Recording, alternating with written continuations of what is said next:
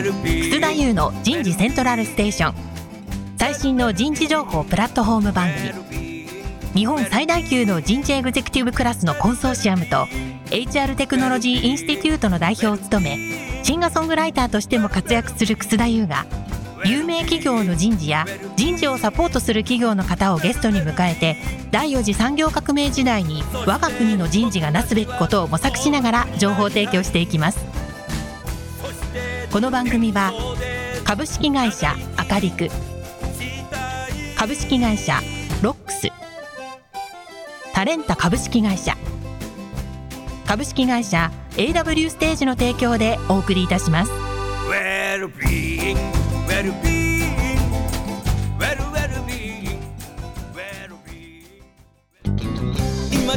に来たる2023年10月10日火曜日19時30分よりタワーレコード渋谷店6階特設ステージにて楠田優のアルバム「先の見えない時代に生きる」発売記念ミニライブとサイン会を開催いたします。入場は無料です。教えて。昔アリスとテレス楠田優の人事セントラルステーション、最新の人事情報プラットフォーム番組、パーソナリティの楠田優です。えー皆さんこんにちは。ついに8月に入りましたね。皆さんね、この人事セントラルステーションもおかげさまで、延べ90万人が、え聞いてらっしゃるということで、今日からですね、タレンタさんが、えー運用をしていただきますので、若干 URL が変わってますが、今日の URL を皆さんですね、お気に入りに入れておいていただきたいなって、そんなふうに思いますので、どうぞよろしくお願いいたします。えー早速ですが、今日お送りするテーマは、スポンサー企業、社長に出演していただいてですね、少し、えーオリエンテーションをしていくような番組にしていきたいなと思いますので、どうぞよろしくお願いします。それでは早速ですが、今日ご出演の4人の方をご紹介いたしましょう。株式会社アカリク代表取締役社長の山田亮さんです。山田さんどうぞよろしくお願いします。はい、よろしくお願いします。続きまして、株式会社ロックス代表取締役社長の中島太郎さんです。中島さんどうぞよろしくお願いしますよ。ろしくお願いいたします。続きまして、タレンタ株式会社代表取締役社長の田中義則さんです。田中さんどうぞよろしくお願いしますよろ。しくお願いします。最後にもう一方、株式会社 AW ステージ代表取締役社長の田村彩さんです。田村さんどうぞよろしくお願いします。よろしくお願いいたします。さあ、それではですね、今日は番組最初ということでですね、4社の社長の方にですね、会社の説明と事業内容についてお一人、まあ5分程度ですね、お時間を差し上げますので、ご説明の方をどうぞよろしくお願いいたします。えー、山田さん。はい。この番組初出演。はいどうぞよろしくお願いします。はい、よろしくお願いします。じゃあ、まず、あかりくさんの会社説明、事業内容について教えていただけますか？はい。改めまして、株式会社アカリクで代表しております、山田と申します。よろしくお願いいたします。えー、アカリクの社名がですね、アカデミーとリクルートの略称で、えー、アカリクと申しまして、大学院生であったり、ポストドクター、研究者のキャリア支援を行う会社でございます。えー設立は2010年の5月で、今期で14期目を迎える会社となっておりまして、新卒紹介というところであったり、新卒のキャリア支援という領域においては、まあ、比較的老舗の会社になるかなというふうに思っております。で、我々のコーポレートミッションが知恵の流通の最適化というミッションを掲げておりまして、こちらはあの、高度研究機関であります大学院であったり、その他研究機関において、まあ日々技術であったり、特許であったり、まあそういったところを生み出されていると思いますが、我々総称として知恵と呼ばせていただいておりまして、まあそこを広く社会であったり、産業界につなぐことで、新たなサービスであったり、新たな技術というところで、新しい価値を創出していく。まあそうすることによって、より良いサービスであったり、社会になっていくというところを生み出していきたいなというふうに思っておりますと。なので、あの、その知恵の流通っていうところをまあ明るく間に入って最適化するというところをやっておりますと。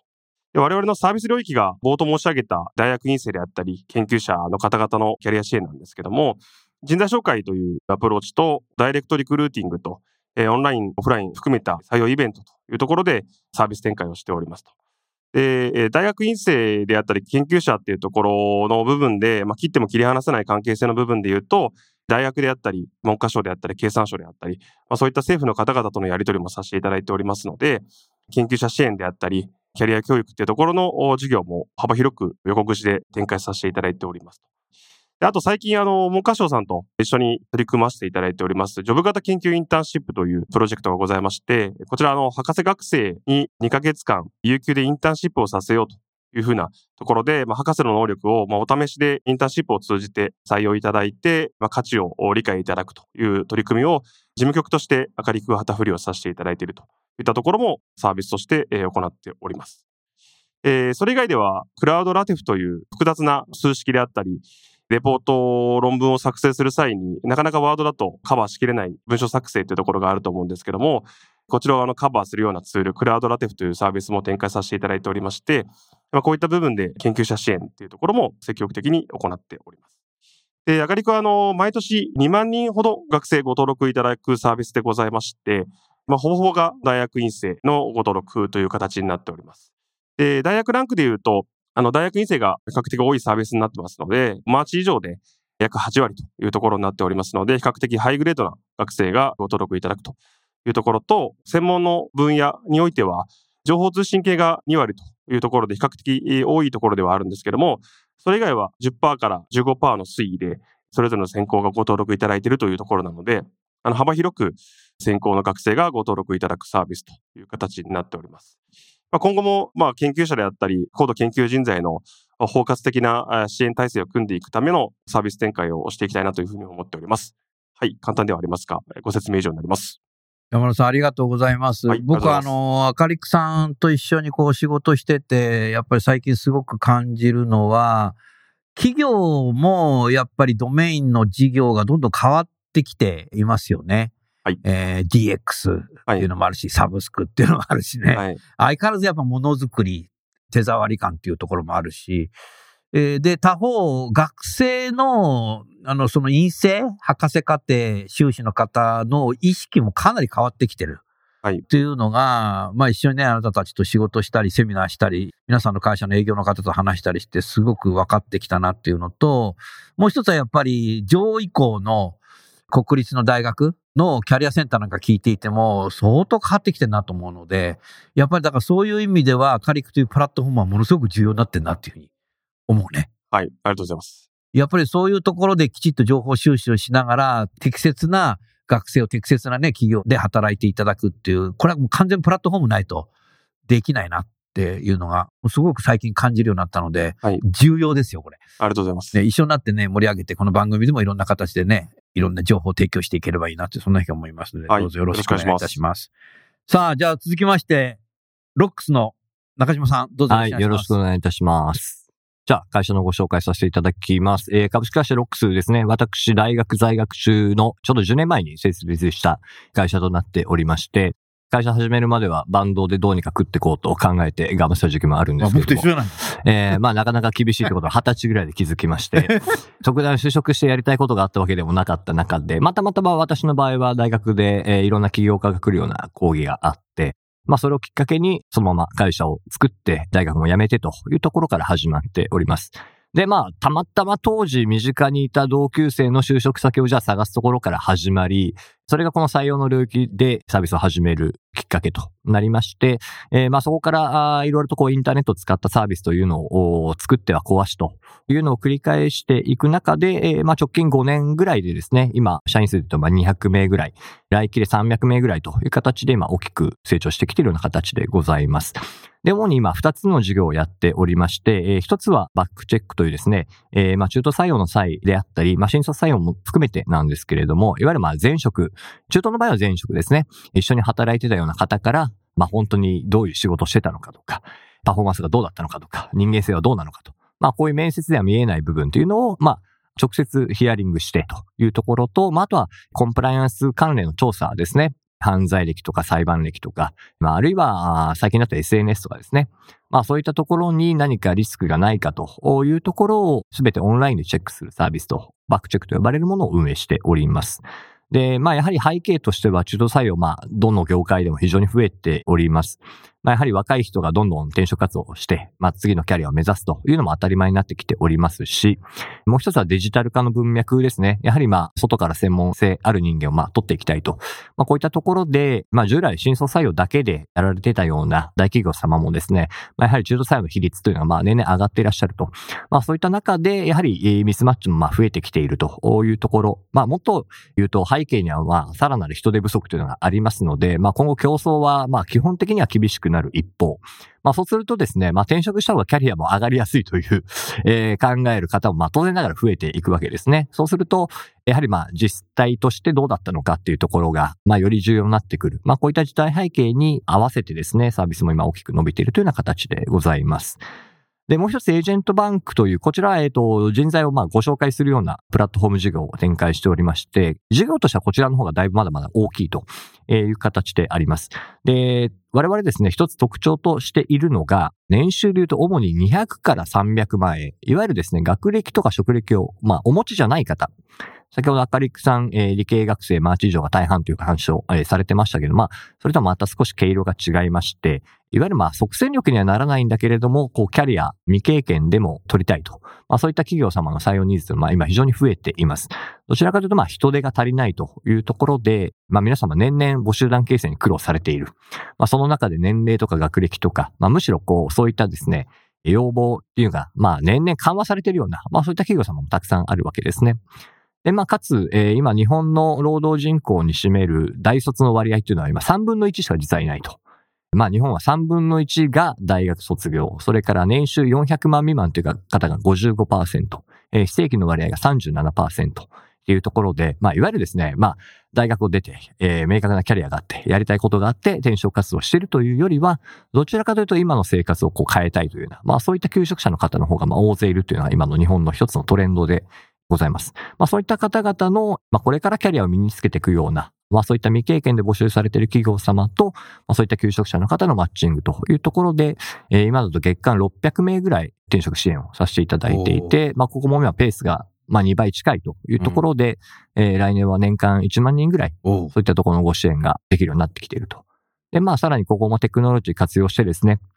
えーもはや面接しないで AI だけでその場で選考結果を出すだとか、えーまあ、いかに簡単に効率的にやるかというところをプロダクトを様々作りながら、まあ、展開しているというような会社でございます。よろしくお願いいたします。ありがとうございます。今ね、2点お話しいただいたけど、その、後者の2点の方はかなり社会的な貢献されてるなっていうふうにそうですね。思いましたね。うんでも意外とそこに目つけてない人が多いよね。まあ見えてないって見いう方が多いですね。やはり日本の大企業だと基本的にはまあ、それなりの皆さん大学出てうん入ってくる方がまあ、ほぼ全員。そう、全員。そうねそうするとやっぱ、そういう人しか日本っていないっていう感覚に、やっぱ皆さんないんだよねってらっしゃいますけども、データで見てみると全くそうではないと。うんで、かつまあ、大手の人材会社さん、基本的にやっぱり中途採用というと、ご経験ある方うんを対象としたサービス展開をされているので、うんまあ、むしろやっぱりそこがない方っていうところは、あーまだまだこう、サービスもやりようがあるというか、できることもたくさんあるっていうのが現実かなというところでございます。あの1点目のバックチェックだけども、やはり、アメリカ合衆国だとこんなの当たり前なんですよね。ねちらかというと新卒中心というよりもキャリア中心になるので、はいで、どんなやつかわからないっていうわけなので、やっぱり第三者に取ろうと、前職の人とか、前前職の人だとか、前職にいたんだけど辞めたい 人だとか、そういう人にやっぱり自分自身で転職者が選んでやってもらうわけでしょ。でも意外と知ってる人に取ってもらっても低くつけるケースって実はあるんだよなあ。ります。えー、まあ、10人取ると、まあ、1、2件はですね、まあ、自分が指定した同僚上司に書いていただくんですね。うんまあ、なので、皆さん自分にとってある程度都合のいい方を選んで、うん。まあ、当然書いていただくわけなんですけれども、いかし。えーしかし、まあ、やっぱり、まあ、こういう業務はやらせない方がいいとか、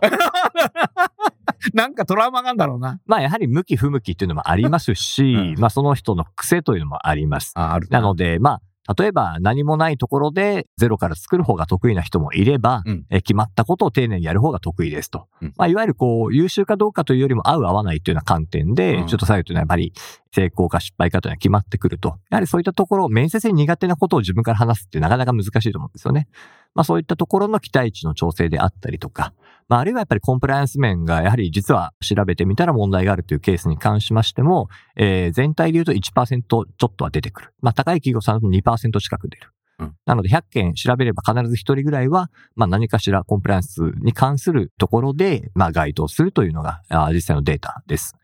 なので採用数が多い企業様だと、漏れなく確実に何かしら見つかるというような形で、えーまあ昨今やはりコンプライアンスに関しては年々厳しくなってますから、そうだね。あー何もしてないということもまあそうはいかない。えーかつまあ企業のレピュテーションそのものにまあ繋がってきてしまうわけなので、うんより皆さん慎重になってきている中で、えー有効なツールとして選んでいただいていると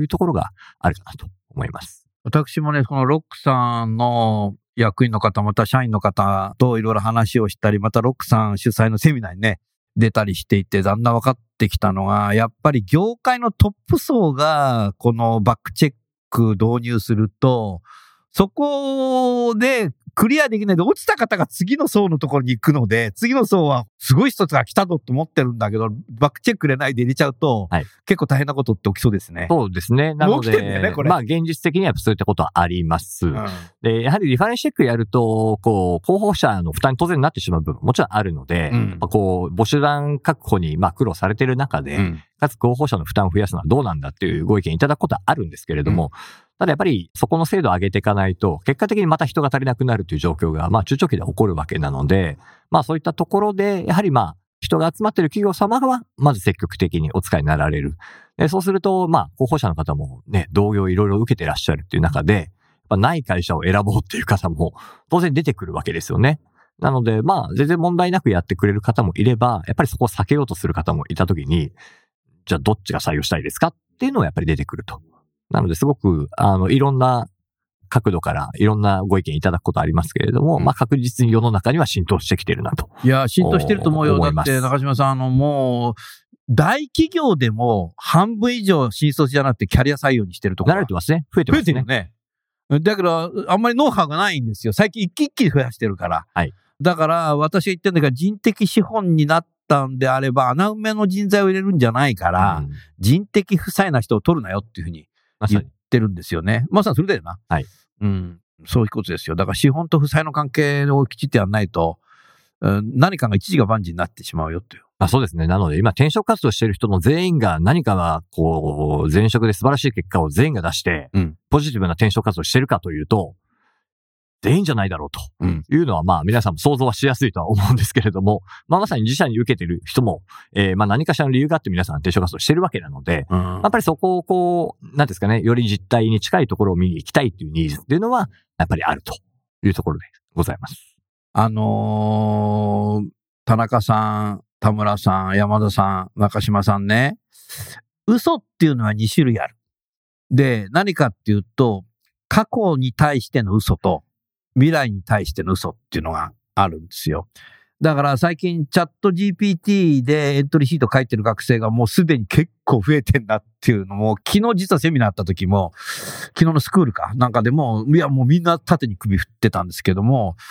ですからそれはやっぱり未来に対してのエントリーシートなので、ある程度自分は新卒であれば、学生時代マーケティングやってこういう手法を知ってるので、御社で SNS でこういうマーケティングやればお客さんが増えると思いますから、ぜひやらせてくださいって言うんだけど、でも実際入社してそれやったらなんか客が増えなかったりしたらさ、お前嘘じゃん、うん嘘じゃんって、そういう、嘘にはならないわけじゃない。でも考えたら採用の面接なんてみんな嘘言って入ってくるだろうってうんいうのを昨日言ったら採用担当者がみんな縦に言ったんで、採用担当者もみんなみ嘘言って入ってきてんじゃって。でも過去については、やっぱりね、嘘は言わないようにしなきゃいけないんだけど、どうしてもやっぱ嘘言っちゃう人がまあ、います、いるんだよね。だからそこをきちっとさ、自分じゃない他人にやっぱり見てもらうっていうのはやっぱり重要になってきてるっていうおっし。ゃる通りですね。うんであとはやっぱりまあ、コンプライアンスっていうところに関してはまあ、もうそれ以上に、うん。えー重要になってきているっていうところで、まあ、やはり今まで調べてなかった。うんまあ、だから問題がなかったっていうのは、こう、本当になかったのか、実は見えてないだけなのか、うんこれ、まあ、おそらく後者の方が多いというような、採用ニーズが多いと特に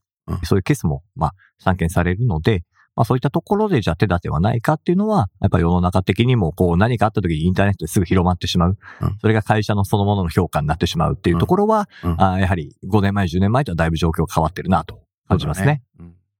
リスナーの皆さん、あの、この二つの嘘については、1700年代にエミールっていう本に書いてありますので、アマゾンで買えると思うので、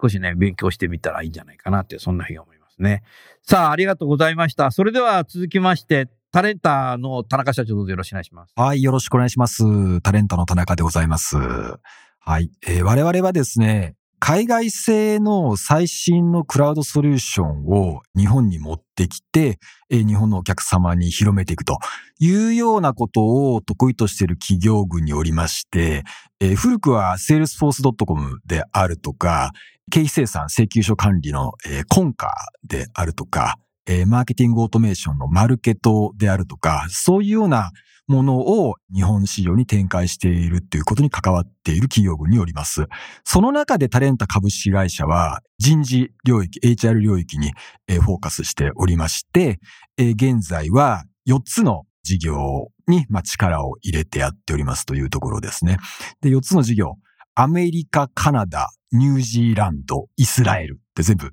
国が違うんですけれども、えーアメリカは、えー採用選考の領域ですね。動画ベースの AI 先行ソリューション、ハイヤービューというものを事業としてやっております。これが今、弊社の中で一番大きい事業となっておりまして、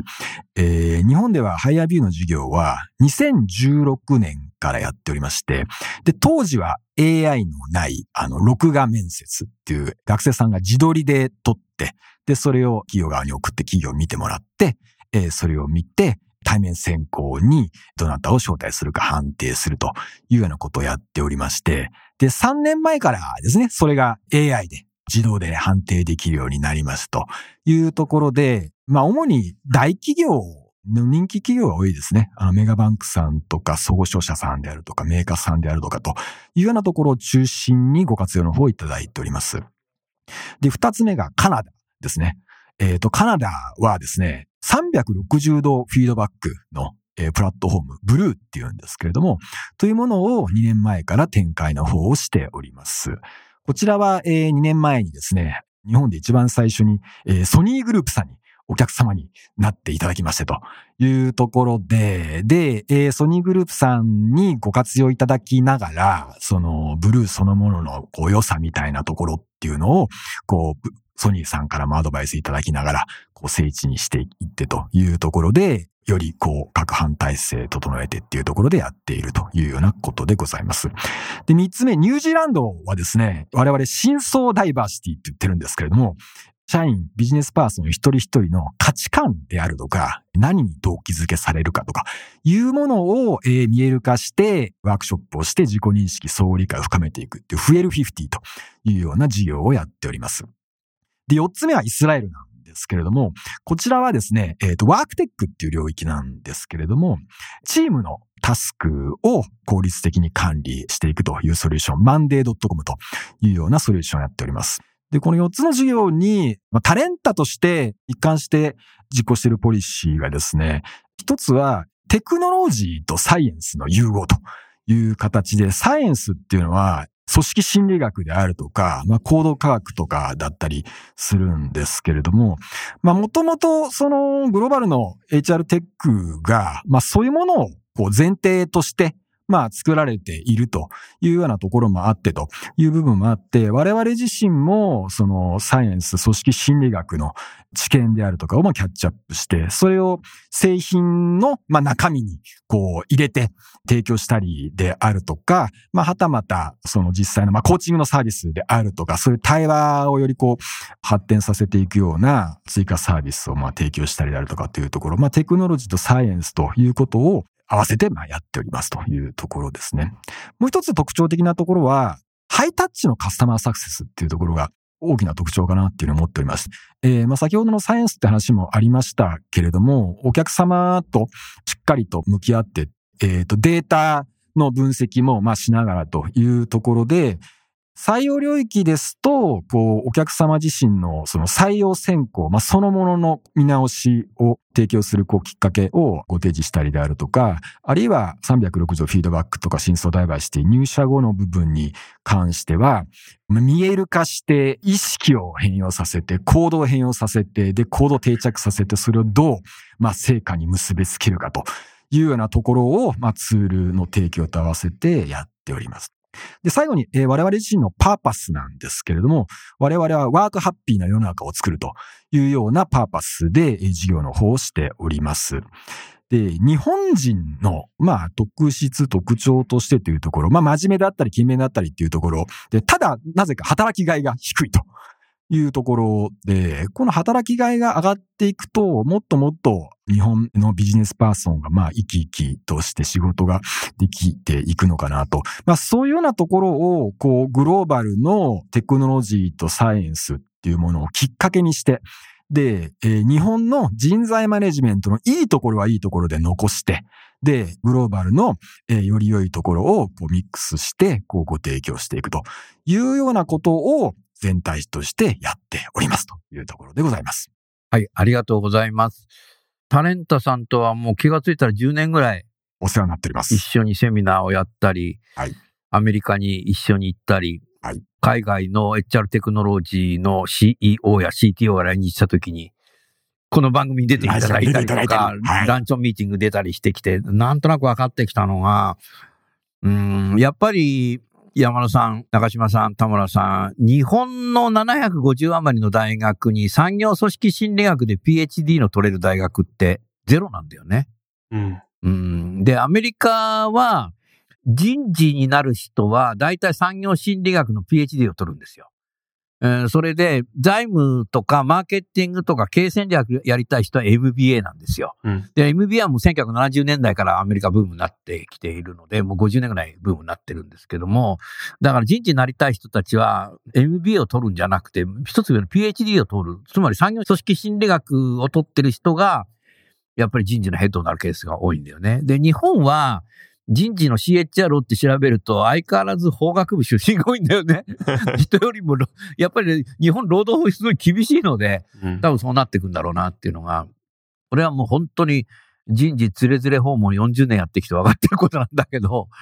ですから、やっぱりタレンタのやってる企業さんって産業組織心理学者多いよね。 HireVue なんか何人ぐらいいるの？20人ぐらいね、20人がええ PhD 持って、産業組織心理学者なのこういう会社なんだよね。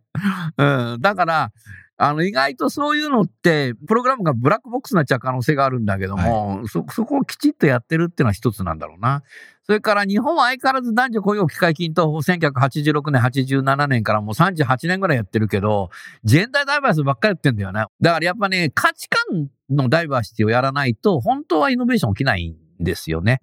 だけどやっぱりニュージーランドはさすがすごいよね。そうね。いうのがすごいあるなっていうのがあるんだけど、まだだから日本はその価値観のダイバーシティまで追いつかないね。追いつかないね。だって1ヶ月ぐらい前の日経新聞にも女性のね、役員を3割っていうのはもう無理だみたいな形で日経新聞載ってたけども、そもそもだから女性に対してあんまり期待かけてないんじゃないかなっていうふうに思いますけども、もうそこでやるんじゃなくて価値観のダイバーシティに本当に行かないと日本は本当にイノベーション起きないんじゃないかなっていう思います。まあそういうことを手助けするようなツールが今たくさんね、輸入されてやってるんだなっていうふうに思いました。ありがとうございます。さあ、それでは最後になりますけど、AW ステージの田村社長どうぞよろしくお願いします。はいよろしくお願いいたします。AW ステージの田村と申します。AW ステージでは、社員の皆様の健康増進、健康づくりをサポートする会社です。で、主に新入社員研修だったり、新任管理職研修といった階層別研修の中で、健康意識を向上するための健康に関する研修だとか、講座というのを提供していたり、あと、社内の健康イベントだとか健康セミナーなどで、運動不足解消だったり、生活習慣病予防だとかですね、運動習慣をつけるためのエクササイズなどを中心にプログラム展開しております。特にリモートワークが広がったり、あとデスクワークでお仕事する方々にとって、本当に動かない生活っていうのが非常に続いてまして、特に歩かなくなってるんですね。なので、まあそういった部分で、やはり体を動かすこと、身体活動量を増やしていくということは非常に重要で、そんな中、運動習慣というのが重要だと感じております。で、当社のこのエクササイズ系のプログラムの特徴としましては、普段から運動習慣がない人とか、運動しない人、苦手な人とか、職場の中でも実施できるような手軽なエクササイズだとか、あの、簡単にできるエクササイズ、着替えもせずにできるようなエクササイズ、椅子に座りながらできるエクササイズっていうのを、あの、中心にご提供しております。で、各プログラムについては、主に肩こりを改善したり、腰痛を改善するためのストレッチだとか、あと、ヨガとかピラティス、あとフィットネス系のエクササイズ。で、一番力を入れているのがウォーキングになります。で、ウォーキングと言いましても、たくさん歩くっていうのも非常に重要なんですが、当社では歩き方の質という部分にフォーカスしています。で、なんでウォーキングかと言いますと、もともと当社ウォーキング事業からスタートした会社なんですけども、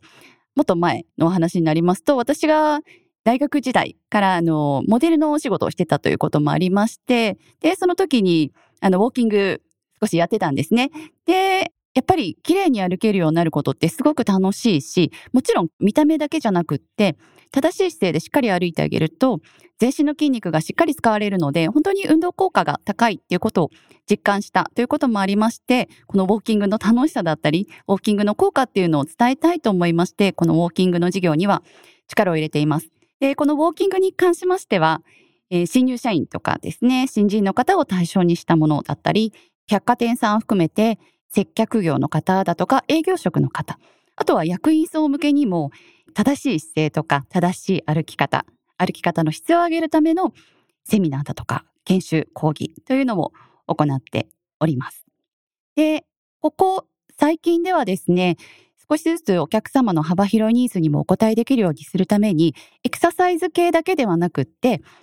管理栄養士の先生による食事に関するセミナーだとか、あと睡眠の専門家による睡眠セミナーだとか、睡眠改善アドバイスとかですね。あとは、あの、最近多いのが、女性の健康をテーマにしたセミナーだとか、講座というのも、よりたくさん行っております。はい。以上になります。どうもありがとうございます。あのー中島さん、山田さん、田中さんね、2019年にサンフランシスコ行った時に、サンフランシスコ国際空港から飛行機の椅子に座って、羽田に着陸して、羽田でその席を立つまでに十何時間、何歩歩いたかなっていうのを測ったの。したらね、17歩だった。危なくねこれ つまり、斜め前がトイレだったから、そこしか行ってないから。17歩。本当は偶数になると思ったんだけど、キスればいいんだけど、十何時間で17歩って何ってすっごい思った時に、我々のビジネス、このね、ウォーキングって重要だなっていうふうに思ったのと、それからコロナになって、結構歩かなかったですよね。家の中にずっと仕事してるとトイレと風呂しか行かないみたいな、外出ないから。人間ってやっぱ歩かないと、まずいんじゃないかなっていうところで、やっぱ外に出てウォーキングしようとか、えーいうことで。で、21世紀になってからやっぱメンタルヘルスって言葉が出てきて、実はね、20世紀ってなかったんですよ。96年か7年ぐらいに僕も初めてメンタルっていう言葉を聞いて、えー東大の医学部とかによく聞きに行ったりしてたんですけども、まあ今メンタルヘルスっていうのは、だから四半世紀前ぐらいからこう来て、メンタルに対してはいろんな企業サポートしたり、国もサポートしてますけど、フィジカルのとこって意外とやってないんだよね。やってないんですよ。そこに健康経営銘柄とか、ホワイト500だとかっていろんなのも出てくる中で、企業がなんか一生懸命そういうフィジカルのとかもやり出したっていうのがあって、やっぱり元気にならないとパフォーマンスも上がんないし、元気になってパフォーマンスが上がんないと、ワークハッピーにいかないんだよ、田中さん。ということで、ウェルビーイングにもいかないんじゃねえかな、というストーリーのもとにね、えーやってます。あとはだから最近は e ラーニング作ったらオンラインでもやってんでしょ？うん。いろんな企業でね、えーやってますね。うん。どうもありがとうございました。さあ、それではですね、えー後半になりますけども、えー各社のご自分自身、会社のビジョンでもいいです。ご自分自身のビジョンをですね、えー時間3分差し上げますのでお話しいただきたいと思います。えー、あかりくんの山田さんどうぞよろしくお願いします。はい。あのー私、社会人になってから一貫して、あの、HR の領域の、まあ、お仕事をしておりまして、前職が、まあ、エンジニア、まあ、IT の専門職に特化した人材紹介であったり、人材支援やっていて、非常に伸びてる産業だったので、まあ、売り手市場で、まあ、エンジニア一人当たり、まあ、10個ぐらい求人がある状態なので、まあ、あのーとにかくご支援としては、比較的スムーズに支援ができたっていうところはあるんですけども、まあ、結構この行動研究人材のキャリア支援であったり就職支援っていうところが、まあまだまだやっぱ課題だらけでして、まあ非常に優秀でポテンシャル高いんですけども、まあなかなかこう企業の前のめりで採用したいっていうこう意欲であったり意向がまだまだ少ない状態なので、前職で培ってきたノウハウっていうところを、まあ今この市場において積極的にまあ還元をしたいというふうに思って、まああかりくんジョインしたっていうところがあるんですけど、あの、もともとそのアカデミアとビジネスの行き来を積極的にしたいなっていうところであったり、まあ、高度研究人材の方々の、まあ、セーフティネットでありたいっていうのが、まあ、僕のビジョンではありまして、うん。もっとその行き来あってもいいと思いますし、もっとアカデミアの人材の方々がビジネスに行くことで、まあ、ビジネストゥビジネスは結構あると思うんですけど、転職だったり、その就職っていうところにおいては、もっとなんかこう、アカデミアの方々と掛け算していくことで、まあ、より良いシナジーであったり、より良いビジネスっていうのは生まれてくると思うんで、まあそういったところをやっていきたいなっていうのが、まあちょっと時間軸においてはあんまりこう明確にいつまでっていうところではないんですけども、まあそういったところをチャレンジしていきたいというところと、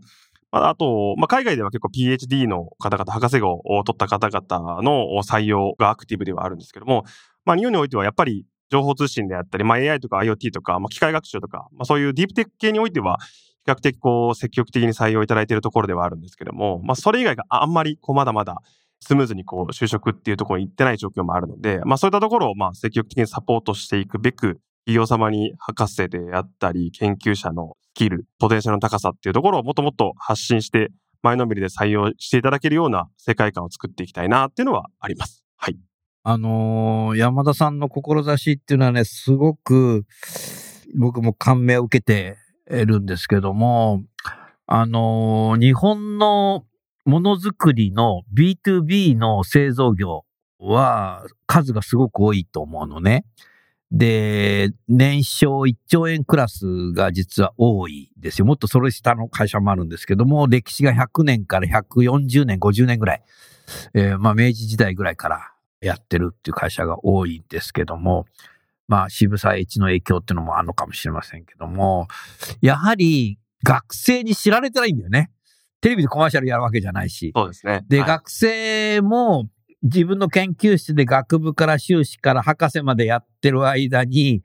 学力がないので、そういう人たちはもう研究室一つでやってるので、学知化がまあまさにその研究っていうところです。だから逆に自分の研究がどこで役立つかもよくわかってない。うんっていうのが一つあるし、実は、その研究室の先生も、その産業が新しい DX とかサブスクとかやってること自体もよくわかってないっていうのがあるので、これだから本当にね、あの、明るくのね、プラットフォームこれ重要だよ。あありがとうございます。うん。だからやっぱそこをね、アカデミアとビジネスをつないであげるっていうことで。だってさ、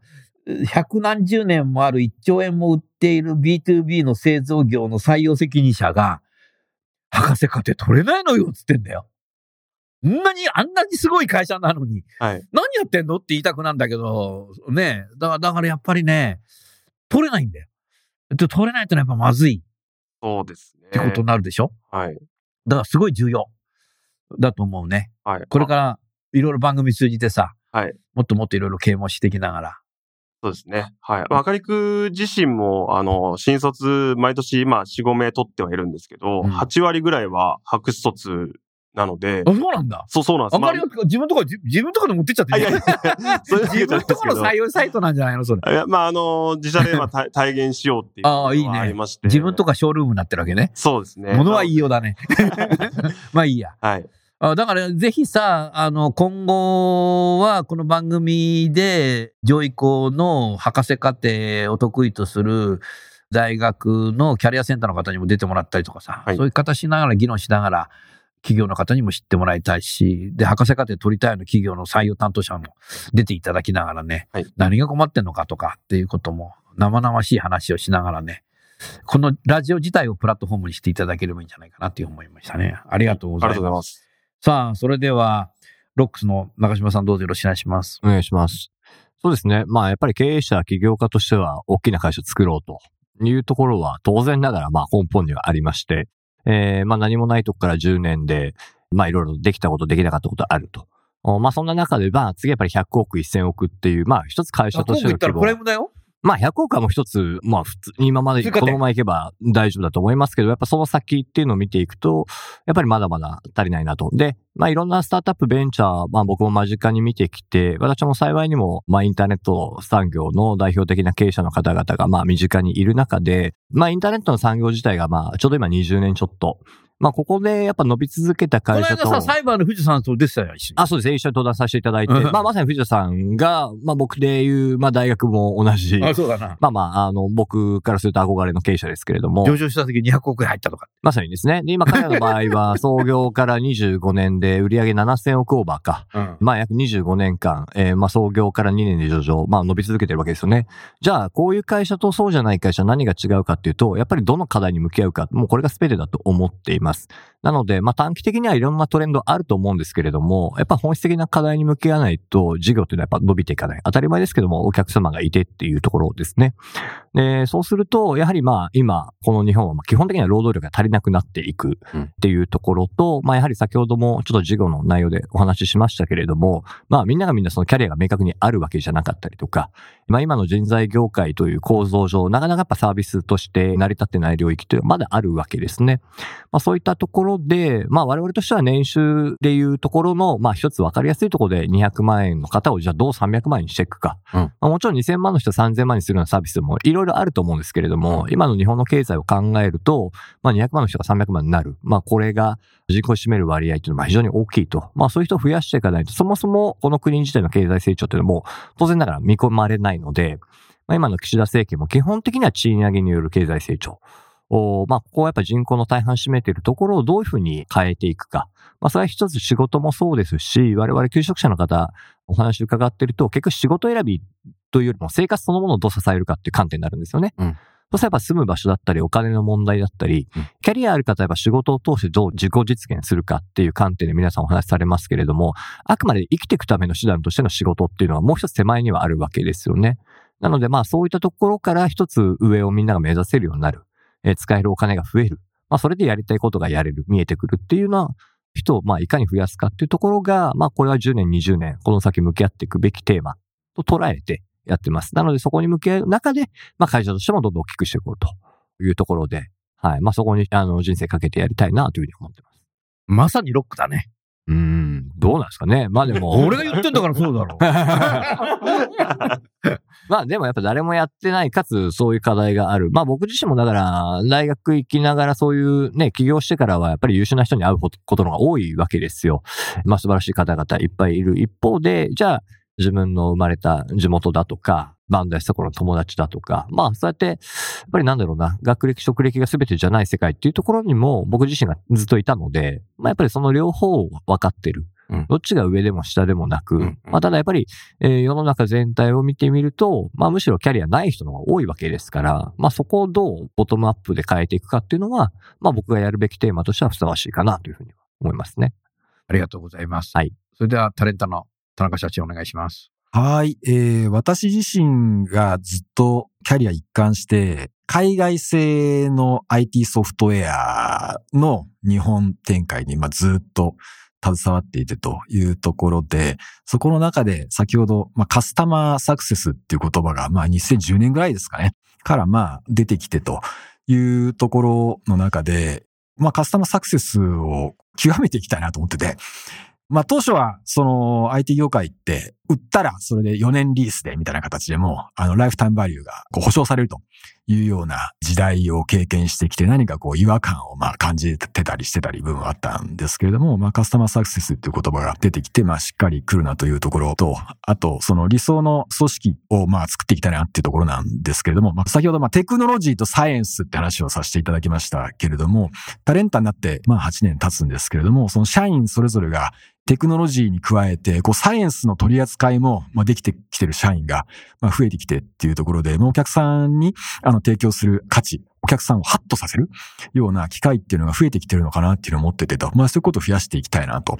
で、そこを、まあ、増やしていくって観点で、まあ、テクノロジー、サイエンスって話させていただきましたけど、もう一つはやっぱりアートだと思っていて、対話のところでどうやって動機づけして心を動かすかというところ、まさにあの、楠田先生が、ラウンドテーブルもそうですし、あの、もうアートだなと思ってるんですけれども、まあ、その部分を極めていって、で、セールス領域からのカスタマーサクセスですよね。ええ、それをもう実現してっていうところで。それはね、い百貨店のおもてなしだよ。そうですよね。うんええアメリカのカスタマーサクセスってなんか売った後のことではいあって、ええ日本の百貨店なんかが買う前から買わなくてもさ、きちっと説明しておもてなししていくじゃない。だからこのおカスタマーサクセスよりもやっぱおもてなしなんだよな。そうですね。うんええこれはアメリカは、アメリカのデパート行くけど、はい全然買う気のないお客には接客しないからそうですよね。な。うん。買うのみたいな目線で来るからな。そうですよね。これテクノロジー業界で言うと、あの、出し惜しみするんですよね。こう契約するまでこの情報はダメですよと、それはあの、ノウハウですよみたいな形でやるんですけれども、まあそれも境目あるんですけれども、もう、あの、商談の時点から、こう、お客さんに対しての、その、要は、先ほど行動変容成果って話をしましたけれども、そういうところからやっぱもうどんどん議論してってうんっていうところで、その延長線上に契約があるというような、えー位置づけに必ず、まあ、なっていくべきだと思いますし、えーそういうふうに、あの、していきたいと。で、先ほど中島さんの方でこう、ボトムアップの話がありましたけれども、私自身は、あの、こういう経歴もあって、どちらかというと、キャリアとしての仕事っていうところを、こう、よりこう、あの、働きがいと。いうところ、あの、させていただきましたけれども、あの、そういうふうにやっていくことそのものが、あの、社員それぞれの、まあ、付加価値が上がっていくし、まあ、お客さん自身もそれ刺激得てというところで、まあ、やっていきたいなっていうふうに思ってますね。ありがとうございます。いやー、でもあれだね、タレントさんの目指してるとこっていうのは、やっぱり一歩二歩先に行ってるなっていうふうに思うので、やはり先ほどのソニーさんじゃないけど、ああいう企業が、やっぱ年商11兆円の企業がすぐ来るなっていうのがわかるので、まあ、あの、大小も兼ねるなので、大企業を買っていけばね、それ以外の企業さんっていうのも多分、クライアントとしてなっていくんだろうなということで、時間かかるかもしれないけども、あの、正しい方向だと思いますので、諦めずにやっていっていただければいいんじゃないかなと思ってます。じゃあ最後に、AW ステージ田村さんどうぞよろしくお願いします。えー私たちは、あの、毎日仕事してるわけですが、そんな日々仕事をする中でも、集中力、高まった状態で仕事ができたりとか、あの、生産性を高めて仕事をしていくためにも、やはり自分のコンディションっていうのが常にいい状態をキープできていた方がいいはずなんですね。で、常にいい状態をキープするためにも、自分の健康意識を高めたりとか、セルフケアを行っていくことというのは非常に重要なことだと思います。で、いろんな企業様でお話伺ってて、健康意識が高い人と健康意識の低い人っていうのがすごく二極化しているなというふうに感じていて、で健康意識が高い人っていうのはもう何も言わなくても自分で自発的にいろんな健康行動をとっていくんですが、そうじゃない健康意識が低い人っていうのは、やっぱり、とか無関心な人ですね。健康に関して無関心な人っていうのが、いかにこの健康レベルを少し上げててですね、会社全体の健康度、健康レベルっていうのを底上げできればいいなというふうに思っています。でそんな中で、普段健康意識が低い人とか、あの、特に健康行動を取らない人にとっても、自分でこれならできそうだなとかですね、これなら自分でも継続できそうだ、習慣にできそうだと思っていただけるようなコンテンツ、サービスっていうのをどんどん提供していきたいと思っておりまして、社員の皆様がいつまでも健康でいられるように、そして生き生きと働ける職場づくりのためにこれからもえー企業で働く人の健康増進、支援していきたいと思っています。さんね、今でもね、不健康自慢する人っているんだよな。最近ではね、夕べ2時まで飲んでたけど、今日朝9時に会社来たぞとかって。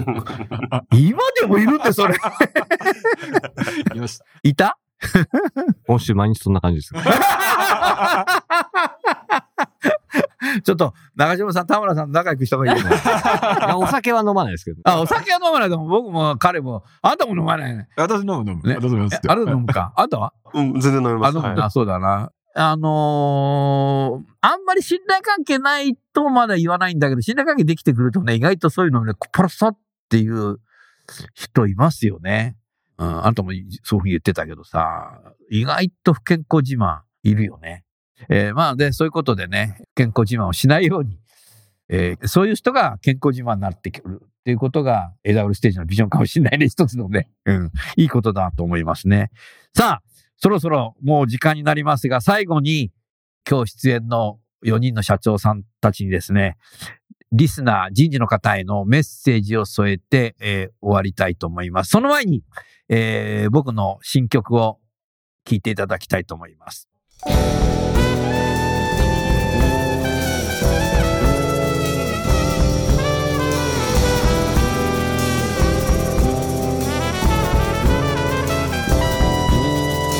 についてる知識の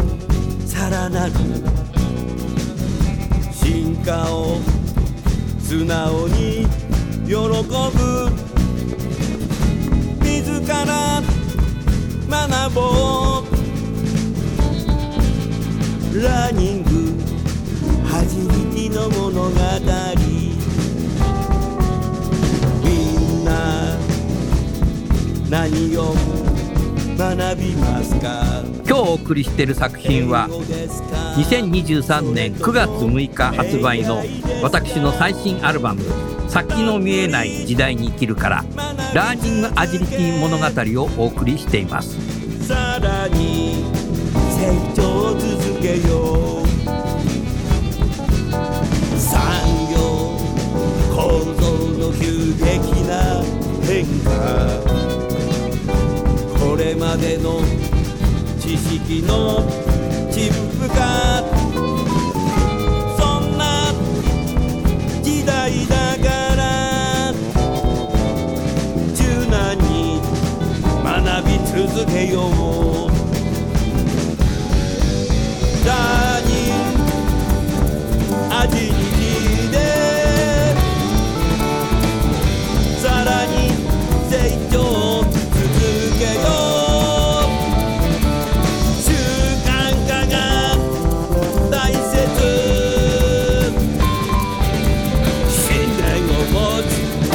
つが。必要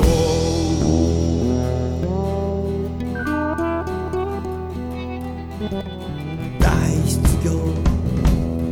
時代がやってくる。学び続けないと生き残れない。一生懸命仕事してるだけでは働いてる。風の人にしか見られない。江戸末期から明治維新の頃第二次世界大戦が終わった頃みんな学んで新しい時代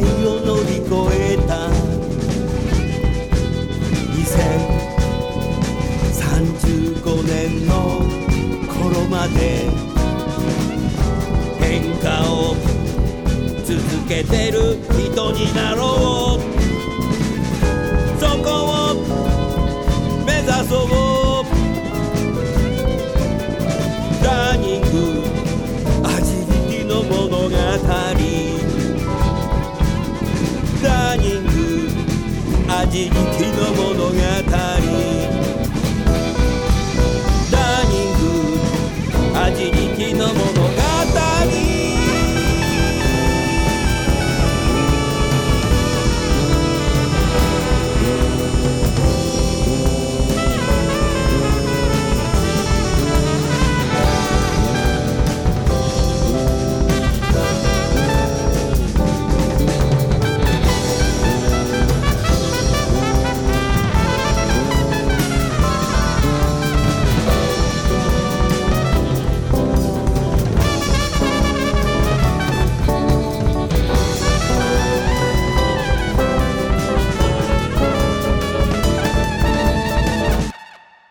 えーどうもありがとうございました。それでは、4人の皆さんにですね、リスナーの方に、えーメッセージを添えて終わりたいと思います。山田社長、中島社長、田中社長、田村社長の順番でどうぞよろしくお願いします。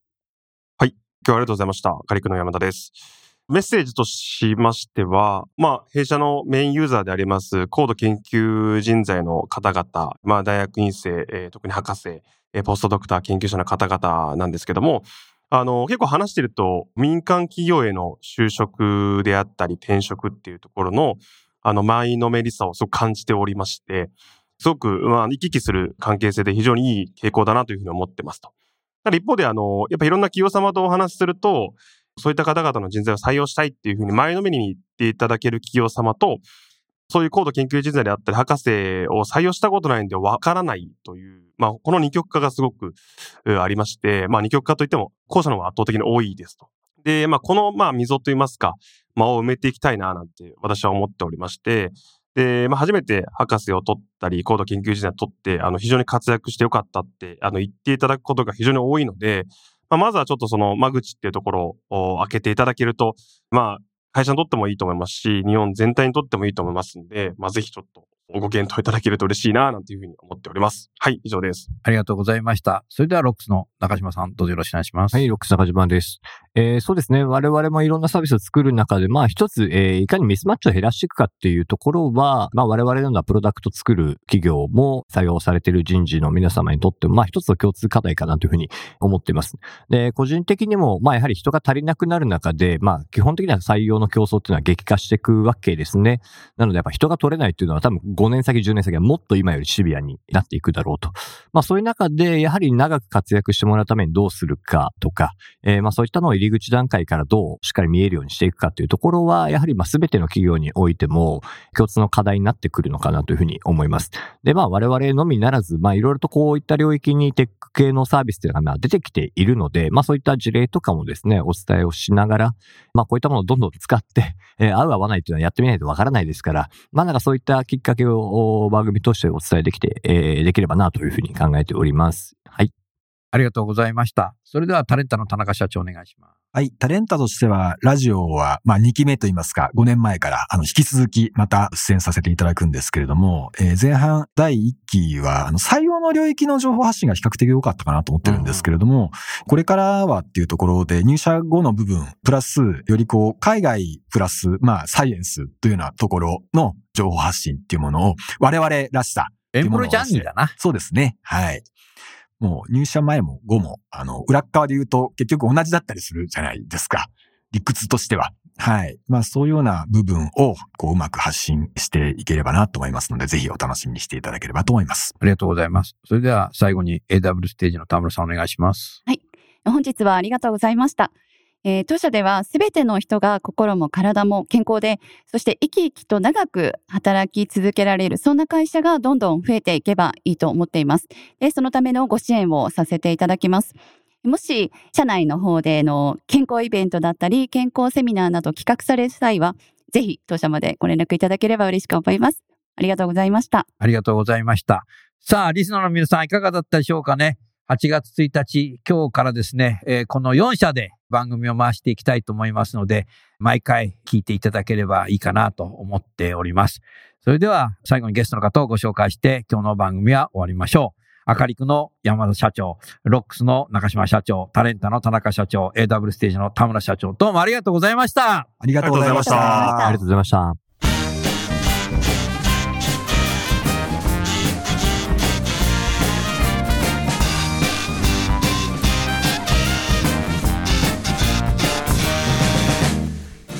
日の番組はいかがでしたか？楠田優の最新アルバム「先の見えない時代に生きる」の中から「インンシップに行こう」とともにお別れです。この番組は理系学生の登録数利用率ナンバーワン大学院生修士博士理系学生ポスドクのための就活サイトアカリクを運用する株式会社アカリク前職での評価とコンプライアンスチェックでキャリア採用の失敗を未然に防ぐバックチェックを提供する株式会社ロックス。ワークハッピーな世の中を作るをミッションとし世界の HR テクノロジーを日本市場に展開するタレンタ株式会社。職場でできるストレッチと質の高いウォーキングを提供する健康経営サポート企業の株式会社 AW ステージの提供でお送りいたしました。それでは次回もお楽しみ